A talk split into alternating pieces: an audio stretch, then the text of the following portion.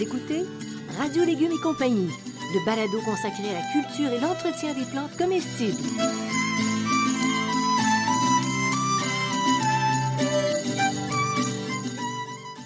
Laitue, Basilic, plantation, poivron, bleuets, pollinisation, haricots, arrosage, fraises, insectes ravageurs et maladies, concombres, fertilisation.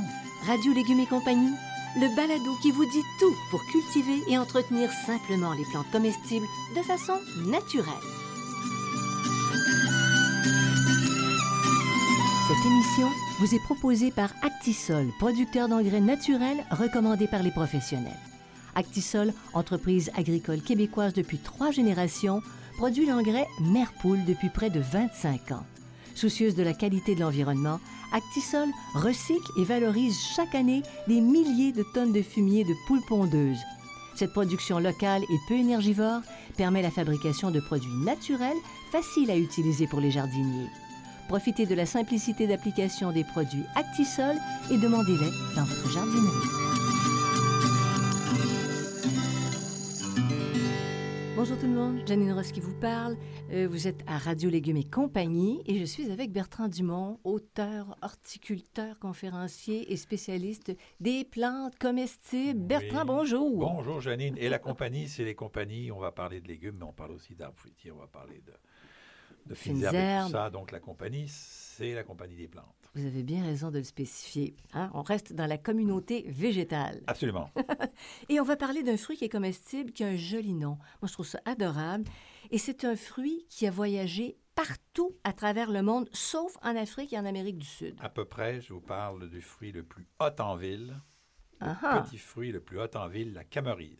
Pourquoi? Parce que ça se mange chaud? Non, parce que c'est la tendance du marché actuellement. Là, tout le monde se garoche sur la camerise. Et donc, c'est une plante qui était euh, originaire de l'hémisphère nord, en Europe, en Asie, en Amérique. Et c'est un fruit qui est très connu au Japon et en Russie. Et c'est très peu connu ici. Ça commence à être, connu ici. Euh, et ça fait à peu près une quinzaine d'années qu'il est populaire au, au Canada, là, au Québec notamment. Et donc, euh, la particularité qu'il a, c'est qu'il mûrit avant les fraises. Oh, donc il démarre la saison. Très, très tôt dans la saison, oui, très, très tôt. Est-ce que ça veut dire que ça correspond avec les asperges? À peu près, oui. À peu près dans ce Oh! temps-là. C'est très, très tôt. C'est vraiment avant les fraises. là. C'est vraiment la particularité de la camerise. C'est très, très tôt. là. Alors, ça ressemble à quoi? Alors, c'est un on petit fruit bleu, OK, très, très bleu, euh, allongé, parfois arrondi, plus ou moins arrondi. Euh, et certaines variétés ont une espèce de ce qu'on appelle euh, la pruine, là, un petit film blanc sur le dessus, là. Mais c'est un tout petit fruit euh, assez petit, là. Eh c'est comme les prunes. Hein? Les prunes, quand elles sont presque, mais presque oui, noires, mais ça. noir, Oui, oui, c'est ça. la pruine, il y C'est en ça, a la dessus. pruine. Oui. Et donc, mais ça, c'est pas gros comme une prune. là, Je vous dis tout de suite, c'est- non, non. c'est- c'est 2-3 cm de long, là. C'est c'est pas très, très gros, là. Je, parlais de un la, pouce, un pouce et quart à peu près. je parlais de la pruine. Oui, oui, vous parlez de la pruine, ça. effectivement. Puis, est-ce qu'il y a différentes variétés qui sont disponibles pour le Québec? Oui, il y a une vingtaine de variétés qui sont disponibles pour le Québec. C'est une plante qui est très rustique, hein, qui est- on, on- on est en train d'en planter énormément. On en plante des millions et des millions de plants euh, au, au Saguenay-Lac-Saint-Jean. Notam-? Oui, notamment parce que ça, ça va, on va pouvoir les récolter avant les bleuets. Donc, on vient complémentaire avec les bleuets, là. OK, donc c'est intérêt. Euh, donc, c'est un arbuste. Ça, c'est un arbuste, là. C'est un, un petit fruit arbuste. 1m30 de haut par 1m80, euh, dépendant du, de la variété. Puis environ 1m20, 1m50 de large. Donc, c'est pas un gros arbuste, là. Et donc, on n'a pas besoin d'échelle pour le cueillir, là. Ça va non. bien. Est-ce que ça peut être introduit dans nos, pot- dans nos potagers comme décoratif? Ça peut être introduit dans les Ouais. plates-bandes comme décoratif. beau. Ça peut remplacer n'importe quel arbuste, là. Euh, c'est un chèvrefeuille en réalité. Ah. C'est un chèvrefeuille, donc c'est une plante qu'on connaît. Et donc, elle peut remplacer, là, le feuillage est, est verdâtre, là, un- la floraison est jaunâtre au printemps de mémoire. Et donc, les fruits bleus, là, euh, C'est joli. C'est pas un arbuste hyper décoratif, mais ça peut remplacer un, un fond d'arbuste, là, pour, euh, dans une plate-bande. Oui. Oui. Alors, on, de- on se retrouve avec des plates-bandes qui sont nutritives. Absolument, hein, c'est ce qu'on appelle nourrissent le- le- les- l'utilisation des sols. le foodscaping, le potager, Ah. euh, la- la- la- les plates-bandes comestibles. Super. Et quand on a des enfants, on leur dit, tu vas avoir des camerises. Oui. On plante Oui. un plant, tu vas avoir des camerises. Dans, Dans, deux ou trois de ans? Dans deux ou trois ans. Hmm, c'est pas très long. long. Pas très, très long. Quand je vous dis deux ou trois ans, c'est-à-dire que les grosses récoltes arrivent à ce moment-là. Ça ne veut pas dire qu'il n'y en a pas avant. Vous Oui. les plantez souvent quand les. Tout dépend aussi de la grosseur de l'arbuste que vous allez planter, là. Des arbustes que vous allez planter, donc ça prend deux ou trois ans. là. Bon. Et, ça goûte quoi pour toi? Ça goûte, euh, ça goûte le bleuet, la framboise, euh, la mûre des jardins. C'est un peu mélangé, là. Et il y a de la des pointes d'acidité qui vont être plus élevées suivant les variétés. Il faut regarder un petit peu, là. Donc, euh, l'acidité, mais c'est plus ou moins acide, dépendant de ce qu'on aime dans les fruits plus ou moins acides. Donc, on, peut le, l'utiliser avec d'autres fruits plus sucrés, puis c'est parfait. Oui, oui, on peut faire des jus. Oui, oui, on peut faire des jus. On utilise beaucoup euh, dans d'autres solutions, mais je vous en parle un petit peu plus tard. C'est parfait. Et pour la santé, ben, c'est très recommandé parce que dans les endroits, ou dans les magasins de santé naturelle et tout ça, on, en voit beaucoup. On en, fait beaucoup, la promotion. C'est excellent, excellent, de, une extension de vitamine A et vitamine C. Mais surtout, et c'est pour ça que c'est aujourd'hui une plante hot, comme on dit, c'est un pouvoir antioxydant très élevé. Mhm. C'est un très, très fort pouvoir antioxydant, donc les gens aiment beaucoup ça. Puis il y a aussi un peu de calcium, de fer, de magnésium, de zinc, de cuivre et de manganèse, donc les oligo-éléments aussi sont intéressants pour ça. Beaucoup. Mais tu les as dans ta cour quand tu les cultives mais ben quand même, et en ben saison, ben c'est ça. Euh, c'est une plante euh, qui n'est pas très capricieuse. Je vais te raconter une histoire, Bertrand. J'en connais, je leur ai parlé. Des camerises. Tu connais pas Je te jure. Ah Elles poussent dans une clairière en pleine forêt en Gaspésie. Ah oui? Personne ne leur parle. Non. Elles sont là dans la nature. Oui. Et produisent. Ah oui. Alors, c'est pas capricieux. Non, c'est pas capricieux du tout. c'est euh, moyennement gourmand à moyennement assoiffé, donc euh, ça ne demande pas beaucoup d'engrais puis pas beaucoup d'eau. Euh, ça, ça, pousse au soleil ou à la mi-ombre, donc c'est un avantage aussi pour les endroits, les petits fruits pour les endroits ombragés, il n'y en a pas beaucoup. Donc, comme type de sol, on va utiliser un sol moyennement fertile, frais et bien drainé. Donc, une terre à jardin ordinaire va largement suffire, là, donc il n'y a aucun problème. Et puis, c'est une plante qui redoute par contre la solitude végétale. Absolument, absolument. C'est une plante qui est facile à cultiver à condition qu'on plante deux variétés différentes. Ça prend absolument une pollinisation croisée, ce qu'on appelle. Donc, et, euh, c'est des plantes qui, vont, qui ont place à peu près à 1m50, 1m80 là, de, de, distance selon les variétés. Mais effectivement, il faut qu'elle soit par deux parce que toute seule, elle ne va pas produire. Mais si on plante deux de la même variété, ça ne fonctionne pas? Ça peut fonctionner, mais c'est mieux de planter deux de variétés différentes. Comme ça, on a plus de diversité. Mais pour le goût, est-ce que ça va changer le goût? C'est-à-dire, non, ça ne change pas le goût. chaque, chaque variété va avoir son propre goût, mais on va avoir une plus grosse production. Une plus grosse production. Et tu auras deux, deux goûts différents, en fait. C'est ça. Vous écoutez Radio Légumes et compagnie le balado consacré à la culture et l'entretien des plantes comestibles.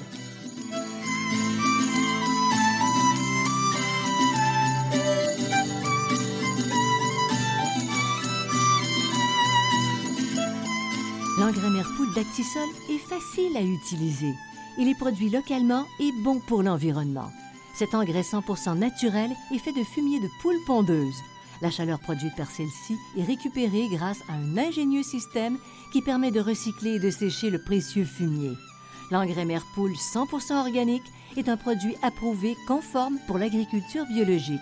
Pour votre potager, exigez l'engrais Merpoule d'Actisol, une entreprise locale qui accompagne les jardiniers amateurs d'ici dans leur quête d'un environnement plus beau et surtout plus sain.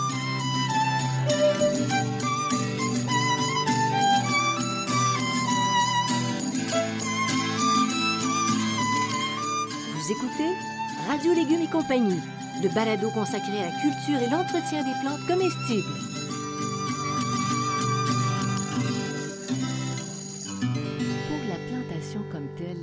Les, côtés techniques, et là c'est l'horticulteur qui va nous parler. Oui. Est-ce qu'il y a des particularités au moment de la, plantation? Bon, la plantation, elle se fait au printemps. OK, moi, je, suis, je préconise beaucoup la, la, plantation au printemps. On ne sait jamais les étés qu'on a, donc c'est une bonne situation. On plante ça comme n'importe quel arbuste. Là. OK? C'est-à-dire qu'habituellement, on les trouve en pot la plupart du temps. Là, c'est très rare qu'on les trouve à racines nues. Donc, on les trouve en pot, on fait un trou, on met un petit peu de compost, pas énormément parce qu'une plante qui ne demande pas beaucoup. Et on plante l'arbuste. C'est toujours l'idée, c'est de toujours placer la motte à la hauteur du sol. Il ne faut jamais enterrer le collet. Donc, il faut toujours laisser à la hauteur du sol. Après, une fois qu'on a planté, on met un peu de terre par-dessus. On fait le bourrelet de, pour faire la cuvette d'arrosage. Cette cuvette d'arrosage-là qui doit être plus, plus petite, plus courte que le, pot. Si on fait le bourrelet d'arrosage à l'extérieur, l'eau va couler le long du pot, elle ne rentrera pas dedans. Et puis après ça, ben, on, est tranquille. On, sur, la première année, on surveille les arrosages. Ça, c'est toujours important la première année. Et puis, une fois que la, la reprise est faite, mais ça, il faut être patient un petit peu avec ces plantes-là. La reprise peut être lente. Les premières Mhm. années, on a l'impression qu'ils ne poussent pas. Euh, parfois, ça va prendre une année, deux années, mais au bout de la deuxième année, en général, quand la plante a reprise, là, elle est prête à repartir. Et quand tu dis que ça pousse pas, c'est à l'œil, tu, tu as l'impression que ça végète un peu. Oui, c'est ça. On a l'impression que les plantes et les feuilles sont pas très grosses, et ainsi de suite, mais c'est pas grave. La plante va reprendre tranquillement. là. Ici, on a un petit balcon, je reviens toujours à ça. On fait la culture en pot. Oui. Est-ce qu'on, est-ce que notre plan va pouvoir prendre de, l'ampleur Ou avec deux le temps? Encore une fois, donc deux, Deux pots. plants. OK, il faut deux plants. OK, il y a des variétés qui sont un peu plus petites que d'autres, donc qui sont intéressantes. Si on utilise des pots en plastique, en terracotta ou quoi que ce soit, le problème qu'on a, c'est qu'il va falloir sortir les plantes des pots puis aller les mettre dans la terre pour l'hiver. Alors que si on utilise des plantes en toile de type agrotextile, comme par exemple les smart pots, ben on va, on n'a pas besoin de les transplanter à l'automne, on les laisse dans les pots, on les pousse dans un coin et ça suffit. Bon, alors c'est facile. C'est facile et c'est productif. Le plan peut prendre, si ton pot est plus grand, il va pouvoir prendre de l'expansion au fil des années. Oui, c'est ça. Il faut quand même un pot d'une bonne dimension, là, Ouais. une soixantaine, 60, 70 litres au moins. Là, c'est assez gros comme pot. Là. Ça, c'est pas un petit pot. Là, parce Tu que- déplaces pas tellement ça. Non, c'est ça. Un petit balcon, je vous dirais que vous n'avez pas la place parce que Ouais. ça devient assez gros, mais bon, une- mettons une grande terrasse ou un toit terrasse, Mhm. euh, vous avez la place de- d'avoir des cameries. Et sous le smart pot, juste question pratique et Oui. d'entretien des terrasses, admettons qu'ils Oui. sont en bois. Oui. Tu peux mettre une soucoupe sous un, un smart pot. Il n'y a pas vraiment de soucoupe. Là, ce qu'on va faire, c'est qu'on va mettre, on, on va utiliser, oui, idéalement si on a la, la grandeur, mais ce qu'on fait à ce moment-là, c'est qu'on fait une espèce de petit tertre en bois qui, lui, va pourrir pour pas pourrir la, la superficie en bois. Il faut, faut, faut surélever légèrement. ouais. Euh, il n'y a pas besoin de retenir l'eau. Dans le smart pot, on ne retient pas l'eau. Il n'y a pas Mais besoin de retenir son eau. Les gens pourraient dire que ça peut ab- abîmer le bois. C'est ça, c'est pour ça que je vous dis de, de faire un espèce de petit. euh, on fait un petit tertre en, en bois ou dans, ou, ou dans un autre matériau, là, pour pas que le smart pot touche au bois de la, de la, de la terrasse, là, ou du balcon. C'est un peu plus compliqué, c'est pour ça que c'est. Puis pour que ça sèche aussi. Pour que ça en sèche aussi en dessous, ça. Mais le smart pot n'a pas besoin de. de, de comment s'appelle De soucoupe. C'est un autre- c'est une autre stratégie. C'est une autre stratégie. Bon. Et pour l'entretien, finalement, de, de ces petites bêtes? C'est facile. C'est un entretien qui est camerise, très hein? facile. Oui, la camerise, c'est très facile. Euh, les arrosages réguliers les deux ou trois premières années, puis après ça, on arrose uniquement en cas de sécheresse. Uniquement en cas de sécheresse. Puis on, arrose, on ajoute du compost au pied euh, de la plante la première année. Maintenant, Bertrand, là, c'est encore Non, je viens de vous technique. dire une bêtise. Quoi? Pas la première année. À chaque année, on met un peu de compost au pied. Chaque année. Chaque année? C'est pas la première année parce qu'on en a mis dans le trou. C'est du compost au pied. Chaque année, on remet du compost, un peu de compost au pied de la plante. Parfait. Quand et comment on taille? Parce que ça, c'est un, c'est un autre... Ça, ça nous permet plus de succès, plus de récolte. On taille à peine. Tailler. À tailler à taille peine à la peine. camerise? On taille légèrement la camerise. En réalité, on, per- on taille après la floraison, ce qui permet d'identifier les tiges et les rameaux qui portent plus de fruits. Donc, on ne va pas tailler ceux qui portent des fruits, on va tailler ceux qui portent moins de fruits. On, on supprime les branches faibles, abîmées, mortes ou brûlées par l'hiver. Celles qui sont brûlées par l'hiver, on le voit juste après le débourrement, mais ça, on, on- on enlève ça. On, a- on enlève quelques branches qui se dirigent vers l'intérieur. On coupe au sol les vieilles branches de plus de 4 ans. hein. Au bout de 4-5 ans, on enlève quelques vieilles branches qui sont, euh, qui sont moins productives. Et si on fait ça, on n'a pas besoin de faire de taille de rajeunissement. Si à tous les ans, on enlève les plus vieilles branches, là, tous les ans ou tous les deux ans, pas de tâche de rajeunissement. Donc, c'est une taille qui est assez simple, il n'y a pas de problème majeur. là. Donc, tu t'évites la taille de lifting. Tu Oui, c'est ça. Les frais de lifting. Les frais de lifting sont pas, on n'a on n'a pas besoin, là, Bon. effectivement. Et côté ennemi, on va être surpris. Les gens vont être surpris parce qu'on ne parle pas souvent de ça.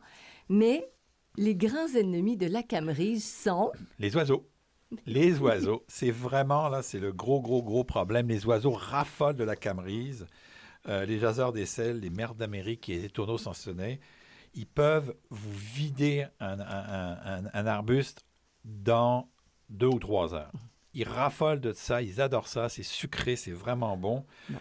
Donc, si vous avez de la camerise, achetez un filet, parce que si vous n'avez pas de filet, vous êtes garanti de ne pas en manger. Donc, opération filet obligatoire. obligatoire, vous n'avez pas le choix parce que c'est vraiment le problème. Il y en a qui vont se dire, ben, je ne me donnerai pas ce trouble-là, je vais admirer les oiseaux. C'est aussi une possibilité, mais là, on ne parle pas de récolte. Ah, si vous voulez nourrir les oiseaux, il n'y a pas de problème, c'est, vous pouvez le faire. Puis les maladies, bon, Ben, Il y, a du- il y a le blanc, un peu de taches euh, brunes, un peu de brûlure par le soleil, mais en fin de compte, ça n'empêche pas la fructification et le mûrissement, donc on n'intervient pas. Même si en fin de saison, il y a un peu de blanc, là, on laisse aller, là, c'est pas un problème. Euh, par exemple, rongeurs, compagnols et mulots en hiver sont problématiques. Donc ça aussi, on peut, mettre, on peut remettre son filet euh, à, la fin de, à la fin de la saison, avant l'hiver, pour être sûr que euh, ces petits rongeurs ne vont pas venir manger, les, manger les plantes. Ça leur fait une petite barrière naturelle. naturelle, effectivement. Vous écoutez Radio Légumes et compagnie, le balado consacré à la culture et l'entretien des plantes comestibles.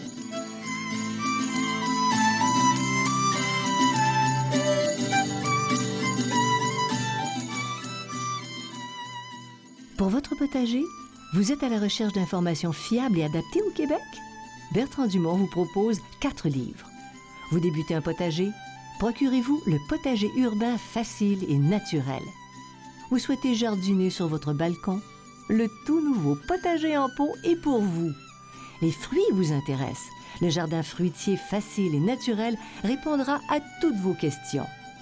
Vous rêvez à de plus grosses récoltes? Le potager productif aborde entre autres la question des rotations et des associations au potager. Publié par les éditions Multimonde, les livres de Bertrand Dumont sont disponibles en librairie.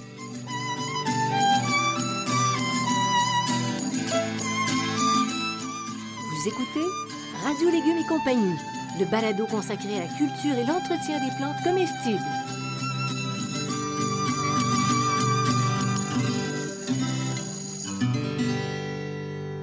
Camerise, c'est particulier. À la cueillette, il y a un moment précis parce que si tu l'accueilles trop tôt, elle est vraiment sûre. Oui. Et l'intérieur n'est pas mûr. Alors, c'est quoi les indications pour ne pas rater son coup? C'est quand la peau est complètement bleue puis que la chair a une teinte plutôt bourgogne à l'intérieur. Quand, tant qu'elle est blanche, là, elle va rester euh, moins intéressante. Euh, il faut savoir qu'une fois qu'elle est cueillie, là, il y a plus de, elle va plus se transformer. Il va y avoir un peu de mûrissement, et très très peu. Euh, donc, en général, on, laisse la plante bleue, la petite teinte orange, puis on attend encore 3-4 jours. On est un peu patient. Et là, quand ils ont vraiment la pleine couleur, puis la pleine couleur intérieure, là, on les récolte.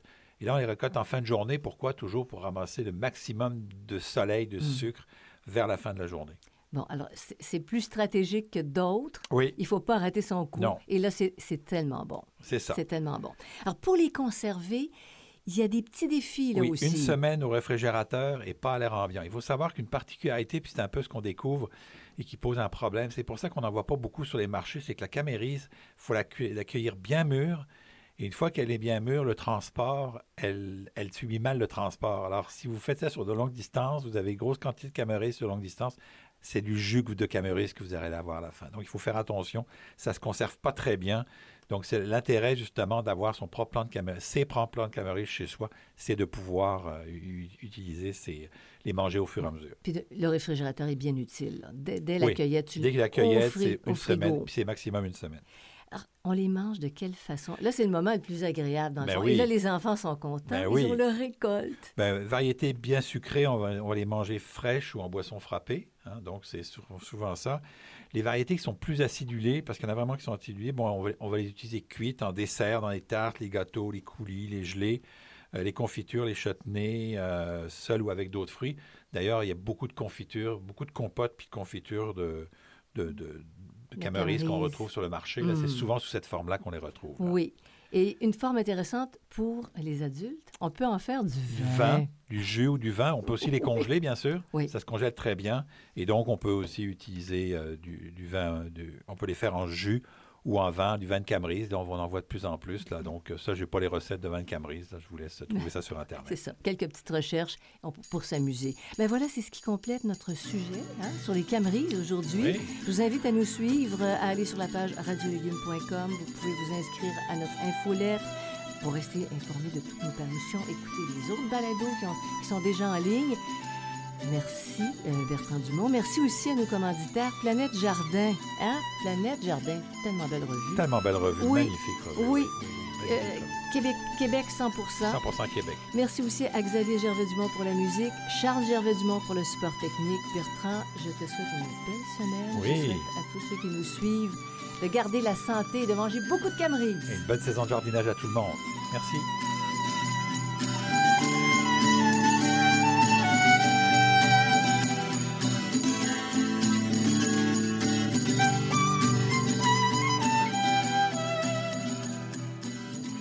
Vous écoutez Radio Légumes et compagnie, le balado consacré à la culture et l'entretien des plantes comestibles.